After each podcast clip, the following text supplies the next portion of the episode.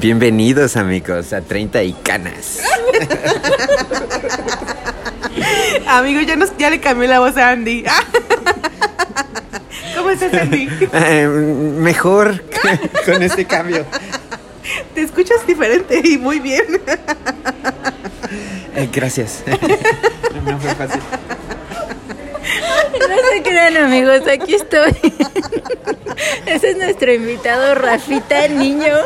A lo mejor muchos de ustedes ya lo conocen, sobre todo la gente de San Juan, porque, o sea, él sí es popular, Clau. Nosotros apenas vamos como que empezando a ser famosas, pero, pero Rafita sí es re famoso aquí en, en San John y sus alrededores, porque siempre anda bien activo en cosas culturales y artísticas y alternativas y como opciones bien chidas para la gente. Eh, bailador de breakdance. ¿Qué más? Basquetbolista. Artista. Artista, poeta, no, es un buen de cosas, es, es un- una cajita de, de monerías, la neta sí. Eh, y bueno, ¿de qué vamos a hablar? Eh, vamos a hablar de las drogas. Así es que súbanle el volumen, saquen las tachas y vénganse a este viaje con nosotros. Ah, no, no es cierto. Uy, qué miedo. Bienvenido, Rafita. Oigan, pues ahora sí que si quiero hacer como una introducción un poquito, bueno, ya la dijo Andy, pero les platico que Rafita, bueno, como contó Andy, pues mucha gente lo conoce aquí en San Juan. Yo hace poquito coincidí con Rafa porque fuimos a una ceremonia y en eso así en, en el inter de la ceremonia me dice, yo te conozco, yo te conozco. y yo así, ¿de dónde o qué? me dice, eres amiga de Andy. Y yo, ay, sí, me dice, yo soy amiga de, de también de Andy, de Rod también. Y yo, ay, ¿a poco sí? Ya como que empezamos ahí a recordar un poquito, empecé a recordar yo un poco de él. Y después de eso, este, bueno, tuvimos una experiencia que es como que lo que queremos platicar ahorita. Y después de eso también Andy volvió a reconectar con, con él. Entonces estamos ahorita súper contentas de que pues la vida nos puso en este camino, en este momento. Y que eh, quizás aquí acompañándonos un ratito, Rafita. Muchas gracias por estar aquí con nosotras. Pues encantado, chicas. Este, la verdad, este, pues sí es bien curioso, ¿no? Cómo el universo conspira. Es, es grato de alguna manera entre los altibajos eh, poder conectar como con lo importante. Y de repente en estas subidas y bajadas, de repente en la subida pues te encuentras unas frecuencias bien bonitas como este par de mujeres, este, súper hermosas desde adentro. Y es bien bonito porque, pues, eh, uno es libre de ser lo que es uno, de, de- de expresar cosas que, pues, de repente no se daría uno la oportunidad de platicar con otras personas. Ay, sí, ¿no? Y ahorita frente a miles de personas de- contando mis secretos mágicos. Pero creo que es una bonita oportunidad para vivir otros ciclos y lo que platicábamos antes de, de- de poder eh, abrirlo públicamente. Pues sí, estamos viviendo algunas etapas muy curiosas, este, no sé, socialmente, personalmente, eh, creo que es esa transición tan maravillosa, comprender que ahora nos toca regresar algo de lo que se nos dio. Y, y hablando concretamente de las drogas. Sí, a ver, cuéntenos, ¿de qué era esa bonita ceremonia de la que están hablando? Platícanos. Bueno, yo les platico un poquito. Primero, siempre he tenido curiosidad de conocido normalmente como el peyote, pero la medicina se llama hickory. Em, yo tenía curiosidad ya hace algunos años. Eh, hace unos 4 o 5 años tuve por ahí un mal viaje, pero con, con marihuana. Y la verdad es que después de eso yo dije, no, o sea, no, no es cualquier cosa andar jugando con, con, con, ese tipo de drogas, ¿no? Pero con el paso del tiempo, pues ya me fui siendo más, fue siendo más amigable, ¿no? La marihuana conmigo. no, este paréntesis, no es que fume muchísimo, pero de hecho tiene ya muchos años que no lo hago porque antes cuando vivía en la playa, pues vivía en la playa, chicos. Perdónenme, pero pues ahí todos los días. Muchos años, claro, te recuerdo Majahual, nuestro viaje de 30 y canas. O sea, hello. Era solo yo, pensé que tú estabas conmigo. No, no es cierto, ya. Sigue platicando de tu experiencia astrofísica. Bueno, esa fue una probadita, Andy. Sí, bueno, hubo por ahí una probadita. Pero bueno, yo viví en la playa y pues estaba muy a la mano. La verdad es que tuve experiencias súper bonitas también con, con, con, la marihuana. Pero ya después, tiene ya muchísimos años que ya no, no, no, lo, no lo requiero. Ya hoy en día siento que ya no lo requiero. Sin embargo, estaba siempre con esta curiosidad de, de del peyote o del hikuri. Y una amiga, una amiga que tengo cercana, ella me dijo, oye, ¿sabes qué? Viene un, una, una persona de, de las montañas de a, traer esta medicina, ¿no? A traer el hikuri. Ven, te lo recomiendo.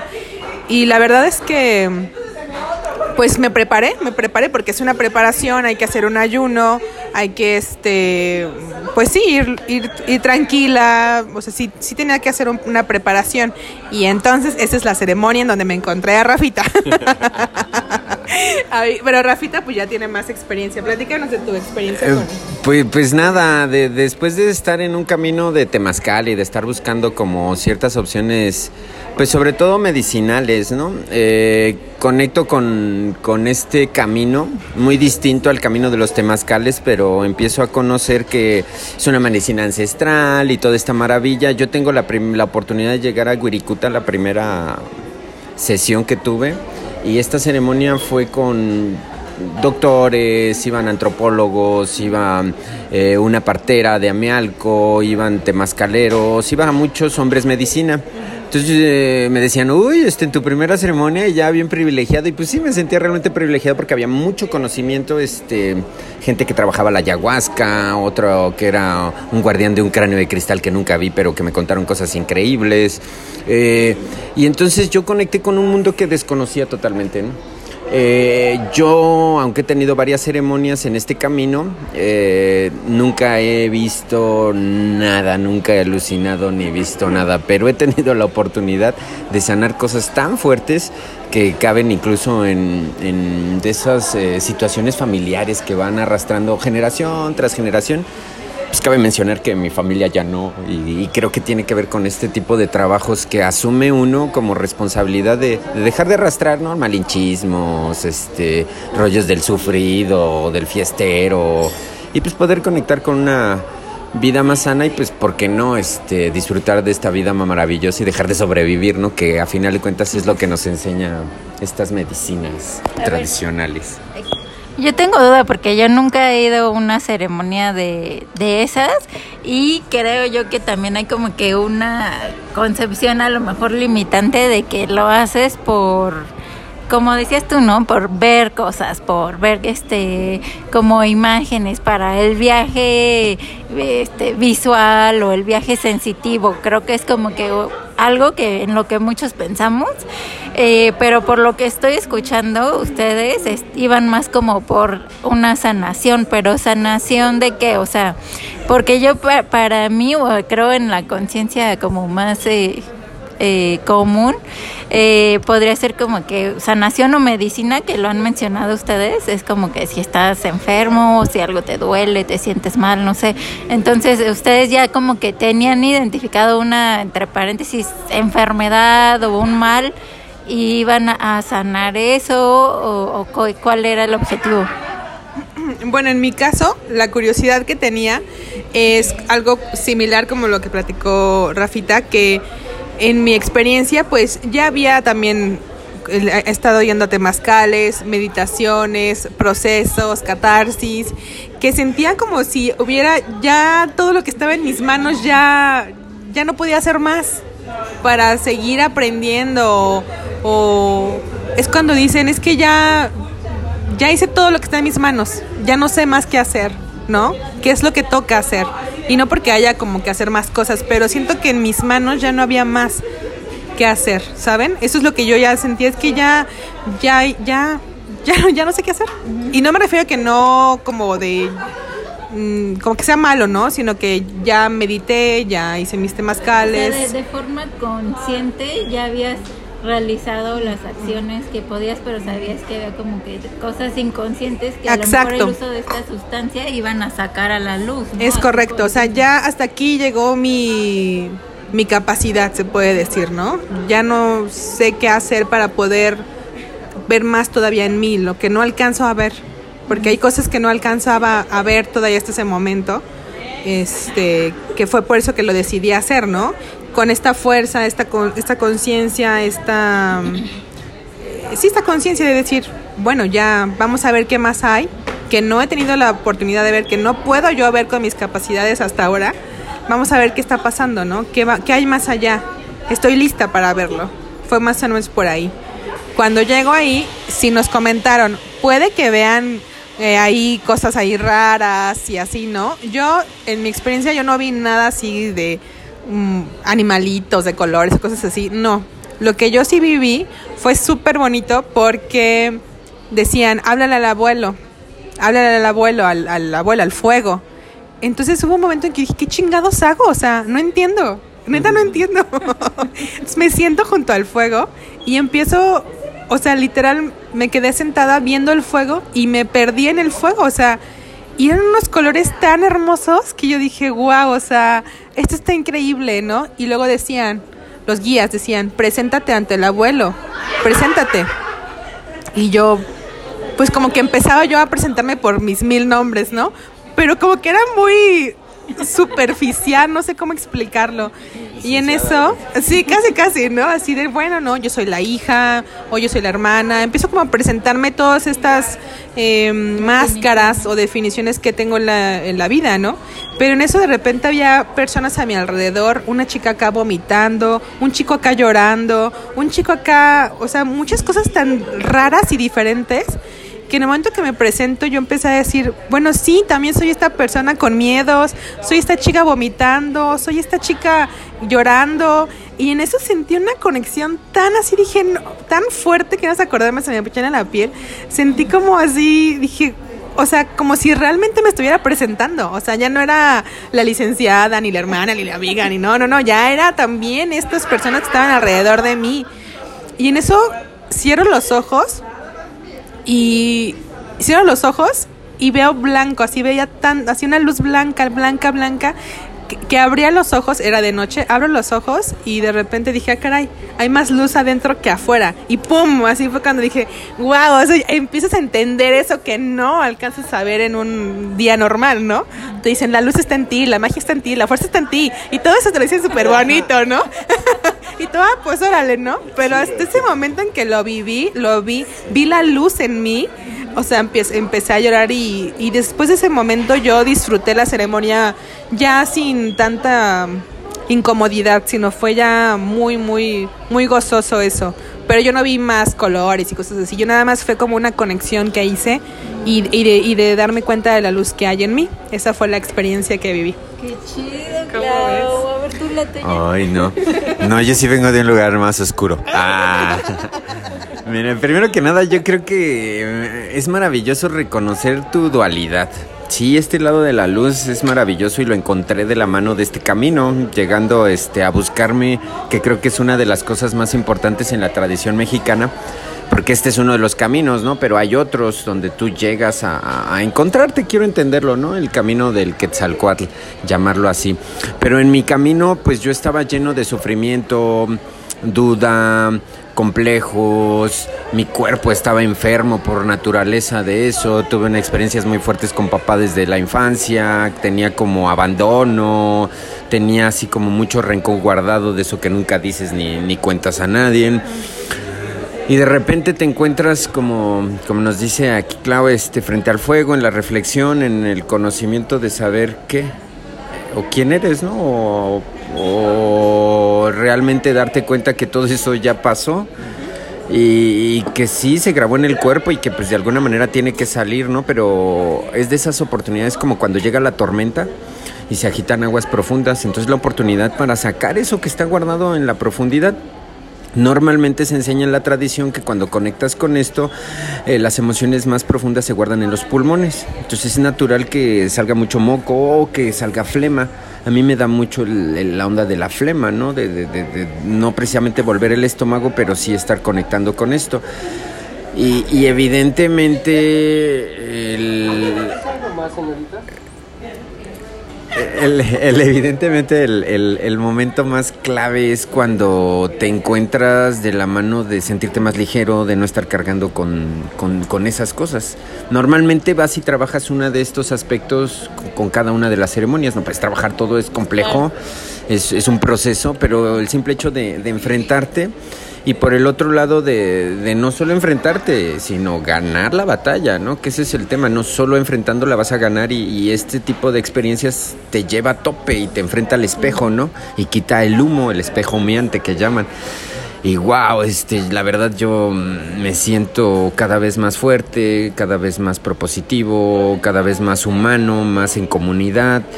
Y, y, pues sigo, sigo quitando capas. Este. Y pues sí, como les comento, viene de un tema muy pues doloroso, sufrim- sufridón, de esos así, este. Sí, esa fue una experiencia que en mi caso pues pues no se portó duro el abuelo, ¿no? O sea, así se dice, ¿no?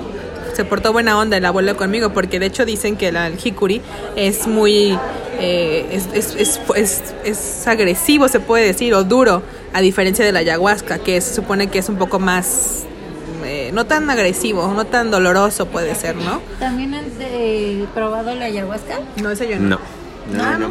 Este. DMT sí, que este, tiene una condición muy similar, aunque los espacios son muy cortos.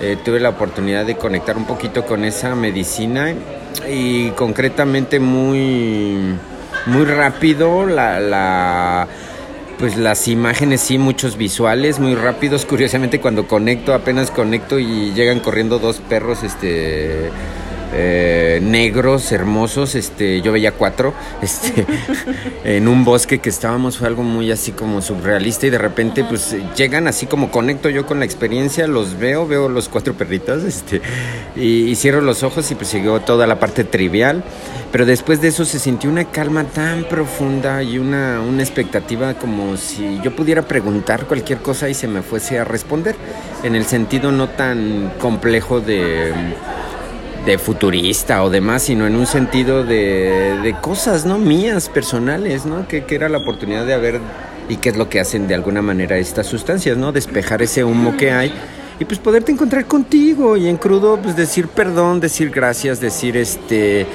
Pues güey, si estoy de la chingada, sí, de plano este es, es el tema, ¿no? Porque se vale de repente reconocerlo y creo que desde ahí se puede avanzar si no eres consciente de ese punto, pues difícilmente se avanza. Y sí, sí, este, nada más eso. Y pues, qué bonito. Bueno, yo ahí tengo una como que me causa un poco de conflicto el tema este tema de no de que esté en contra, al contrario, creo que me gustaría probarlo alguna vez lo del peyote o la ayahuasca, pero me causa un poco de conflicto este tema de medicina, de que le llaman medicina, ¿no? O de que vas este como que a componer algo y, y no de ustedes, pero tengo amigos y amigas que la neta luego sí son un poco clavados con esto y, y van así como tipo testigos de Jehová convenciendo a todo el mundo de que prueben la ayahuasca o de que prueben el peyote, ¿no? Entonces, pero para mí eso me causa un poco de conflicto porque es como que volver a decir o incluso la marihuana, también hay gente que se clava un buen con, con el uso de la marihuana, ¿no? Eh, pero eh, me, el conflicto es como decir, de todos modos, es algo externo lo que va a venir a, a curarme, ¿no? Entonces, para mí es, es- eso me causa como que una contradicción decir que sentir que necesito una medicina, llámese una medicina entre comillas legal, no sé, un paracetamol, un, una medicina este, aceptable, aceptada por toda la sociedad, o una medicina alternativa, llámese ayahuasca o llámese cualquier droga, ¿no? DMT o lo que tú quieras.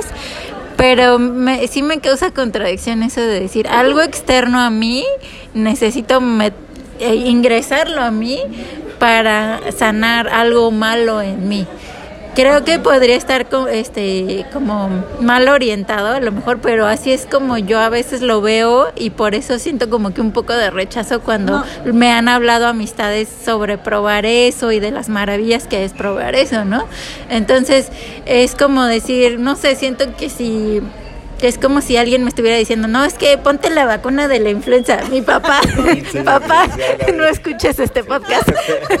es que mi papá siempre me está diciendo cada año así. exacto, es así de que ponte la vacuna de la influenza. Y yo así de, no, papá, no, que yo, y mis defensas, y si me tengo que enfermar, me voy a enfermar, y yo solita me recupero, ya sabes, ¿no? Pero, o sea, no sé si es esta rebeldía o qué pedo, pero siento que es algo así similar, como decir es que yo quiero creer que, que todo está bien en mí y que no necesito una medicina. está padre lo que estás diciendo. El mensaje más importante que yo entendí después de, de haber hecho esas, este, esas prácticas es concretamente que no necesitas nada. Tristemente está uno lleno de basura en la cabeza y de cosas, porque básicamente es el trabajo con, con, con la cabeza, con creer que necesitas. Y como de repente lo platicamos, Joe Dispensa lo dice, ¿no? O sea, a final de cuentas es el estímulo que, que, de repente te ayuda a conectar o te obliga a pararte en el precipicio y pues voltear a ver que hay una vida detrás, ¿no? Y que, que, que es, es, de repente esa crisis vivencial que, que, que, pues es pérdida de algo, de, de, un brazo, de un familiar, es esa condición y de repente en, en una ingesta empiezas a conectar con eso, ¿no? Y te obliga. No es necesario, no hay caminos y tradiciones este, mexicanas, el camino rojo, platicábamos, el camino del temazcal, donde tenemos la oportunidad de poder llegar a esos estados de conciencia, llamémoslo así, donde te encuentras contigo a través de, del sacrificio personal, de la ofrenda de tu propia sangre, ¿no? O tu propio sudor, o tu, o tu ayuno de sueño, que, que son las ofrendas, porque recuerden que nuestra tradición, la energía vital, es lo que ofrendamos ante el otro plano para que bajen, este, pues suban las oraciones y pues baje lo que, lo que nos toca, es la creencia, ¿no? La cosmovisión. Y sí, Andy, tú creo que estás este, en, toda, en toda la condición y, la claridad tan plena de, de, saber que no es necesario. Hay gente que se enamora y termina siendo este, de alguna manera una condición, pues sí, es lo increíble, esas sensaciones de calor, de cariño, esas visiones que nunca te imaginas, esos colores que no conocías. Sí, viven dentro de ti, pero hay cosas más increíbles de la mano de la meditación también, ¿no? Y se encuentran esos colores y esas sensaciones y eso también de la mano de, de, de no vivirlo en un viaje, sino de salir al bosque y, y empezar a valorar esa, esa sensación de aroma, de, de, de textura, del pellizquito, del acicalar, del, del, estar mormado, sonarte y saber que el aire está fresco, es, es increíble. Y pues sí, tristemente este, a veces este, tenemos que, que tener que un empujoncito, este, pero creo que no es la recomendación ideal. Sí, y de hecho como medicina, más bien no es que sea la medicina el, el Tapsin o ya sabes, ¿no? O Flanax, el ándale, el paracetamol, no, se trata de medicina, más bien se ref, nos referimos como al, al, al, poder que está en, en, ese, en esa eh, en, en, esa planta, por ejemplo, ¿no? Porque tú tienes tu propia medicina, Andy, tú tienes tu propia sanación, a eso, me a eso nos referimos cuando hablamos de la medicina. Es que, que, que platicamos de que, es que, por ejemplo, en el temazcal, este, trae la medicina, así se llama, ¿no? Y básicamente es el copal, ¿no? O sea, no es como que te traigan otra cosa, sino es como el, el, el poder de sanación que existe en este tipo de... ¿Cuál es tu medicina? Mi medicina es, está en mí. O sea, yo soy mi propia medicina. Yo soy mi propia salvación, por ahí decirlo, ¿no? Sí, sí, sí. A eso es a lo que nos referimos con medicina, no como que necesitamos algo más. Y yo también apoyo esa parte. No estoy diciendo que, eh, o sea, me encantan las drogas, porque no, pero eh, este, sí me han ayudado mucho a, a, entender otras cosas que no alcanzaba a ver, que era lo que yo les decía. Pero a mí también me queda muy claro que estos momentos de, de, de visión o estos momentos de expansión o estos momentos de decir, wow, o sea, la luz está en mí. También he tenido otros momentos de meditación en los que yo digo, wow, o sea, es qué poder tengo yo en mí. También yo los he, los he tenido y sin ninguna cosa externa, que es lo que tú dices. Entonces yo no estoy diciendo que estoy a favor o en contra, pero lo que yo he experimentado en mi vida es que yo no necesito factores, o sea, cosas externas para vivir o para entender lo que hay en mí. Pero sí ayudan ese tipo de, de ceremonias a, a, a, ver luego lo que uno no quiere ver, Andy. Y es que a mí me ha pasado que pues hay cosas que también sé que no quiero ver de mí. Y creo que a nos todo nos pasa, o sea, yo digo, hay cosas que yo digo, no, o sea, ni en pedo volteé a ver eso, ¿no? ya no, no te quieres acordar o no quieres ver algo en ti, o sea, y eso fue lo que me pasó, que yo dije, ya estoy hasta la madre de no querer verlo, y ya estoy lista a verlo, porque por mis, mis medios, mis, mis, mis, mis mi fuerza, mi luz, ya no puedo verlo necesito algo más. Y es cuando llega el maestro, y el maestro en este caso es la medicina, y la medicina es el hickory, ah. y el, o el temazcal, o este, pero por ejemplo, esta medicina es natural, o sea, hay todo un ritual, es toda una ceremonia, no nada más es llegar y comértelo así como si fuera eh, queso, ¿no? Incluso podrías... queso, yogur. No, no es este, así no funciona. Este, eh, sí, este, disculpen aquí a las compañeras, este, de repente no es fácil este, controlar el azúcar que se beben y de repente están echándole carrilla al jicuri, pobrecito, cuando el azúcar hace más cambios en tu estado de ánimo que nada. Sí, mm. eso está muy loco, la neta, o sea... Eh, sí entiendo lo que dices y digo, yo también, no es de que nunca me consuma medicina, si me siento de la chingada, pues me echo mis chochos para sentirme mejor, ¿no? Eh, pero está muy loco eso, eso que acabas de mencionar del azúcar, porque... O sea, podemos decir de los factores externos que si son buenos, que si son malos, que si son lo mejor para ti, que si son lo peor para ti.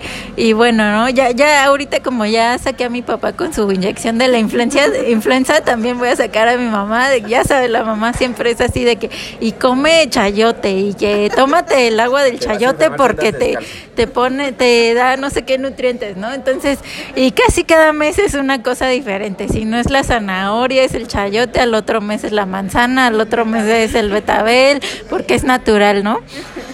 Y entonces de, eh, eh, volvemos a lo mismo, es ver en algo fuera de ti como la salvación, lo que dice Clau, ¿no? Cuando en realidad pues eh, todo está dentro de ti, pero a veces sí necesitas un empujoncito, como dicen, para ver dentro de ti. Y eso cada quien a su a su en su momento y a, su gusto con los medios que tengan, ¿no? A lo mejor alguien quiere ver dentro de sí mismo eh, a través de un, no sé, un retiro de religioso ajá, ir a terapia, un, un, retiro religioso, una ceremonia de ayahuasca, este, un, no sé, una orgía, una, eh, a lo mejor una relación tóxica que dices, ¿no? necesaria que te lleve al precipicio. Sí, que veas lo más oscuro de ti. Y no sé cómo vamos de tiempo, pero eso de, de la oscuridad también me, me encanta como lo que decía Claudia, que ver dentro de ti cosas que no querías ver, eh, que yo creo que a todos nos cuesta, eh, pero eh, ver la oscuridad a mí se me hace padrísimo porque no, no siento que viendo solo lo bonito nuestro podamos tener una experiencia muy rica, humana, de lo que significa ser humano. Creo que también debemos de ver y y mm, expresar nuestro lado oscuro para tener una vida humana muy rica, o sea, porque si no seríamos angelitos sin cuerpo, así un ser etéreo nada más volando en el universo y por alguna razón eh, decidimos estar aquí en este cuerpo y en este mundo dual.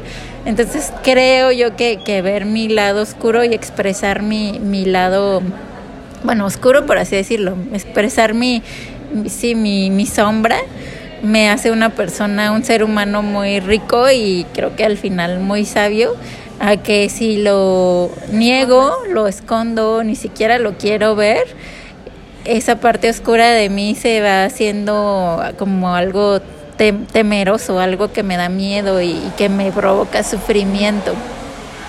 Y aquí creo que, que, está la gran alarma y yo lo he visto en, en, algunos conocidos donde el llevarte una experiencia donde te enfrente contigo mismo y no huyas de ti mismo estando de frente, crea condiciones bien complejas, desde una persona que lo meten a, pues, a un centro de rehabilitación y de repente ya habla de Cristo y de Dios y de la iluminación, no porque esté mal, pero al mes lo ves tronadísimo, ¿no? Por esa contraparte y ese efecto. Sí, exactamente. De maravilla. Entonces llega a este punto donde tú tienes que entender que que sí es importante reconocer ese lado dual y nuestra tradición mexicana es a donde te lleva a reconocerte a ti en una, una leyenda del abuelo bien bonita. Estaba el, el abuelo contándole al nieto eh, que dentro de nosotros viven dos lobos. Uno empodera el amor, la conciencia, la paciencia y todas esas cosas maravillosas que viven dentro de nosotros. El otro, pues el odio, el rencor, eh, las fobias y todas esas cosas pues, desagradables que viven. Y el nieto así bien emocionado. Y abuelo, ¿y quién gana? El que tú alimentes. Lo alimentas con tus pensamientos. Es esas batallas floridas que vives dentro de ti. Pero en el reconocimiento de, de ambos energías, eh, creo que el balance y, el poder disfrutar un, vaso de agua después de la sed es maravilloso, eh, el respirar profundo después de la enfermedad, eh, el reconocer este, después de la soledad la amistad con los amigos y, una charla agradable. Entonces sí es necesario, pero en la cosmovisión de aceptarlo no, no, no de obligar este un mundo bello y hermoso como nos lo trataron de enseñar, ¿no? Que desde la onda occidental, eh, tratando de olvidar el lado, pues no porque sea feito es malo, ¿no? No porque sea oscuro es negativo.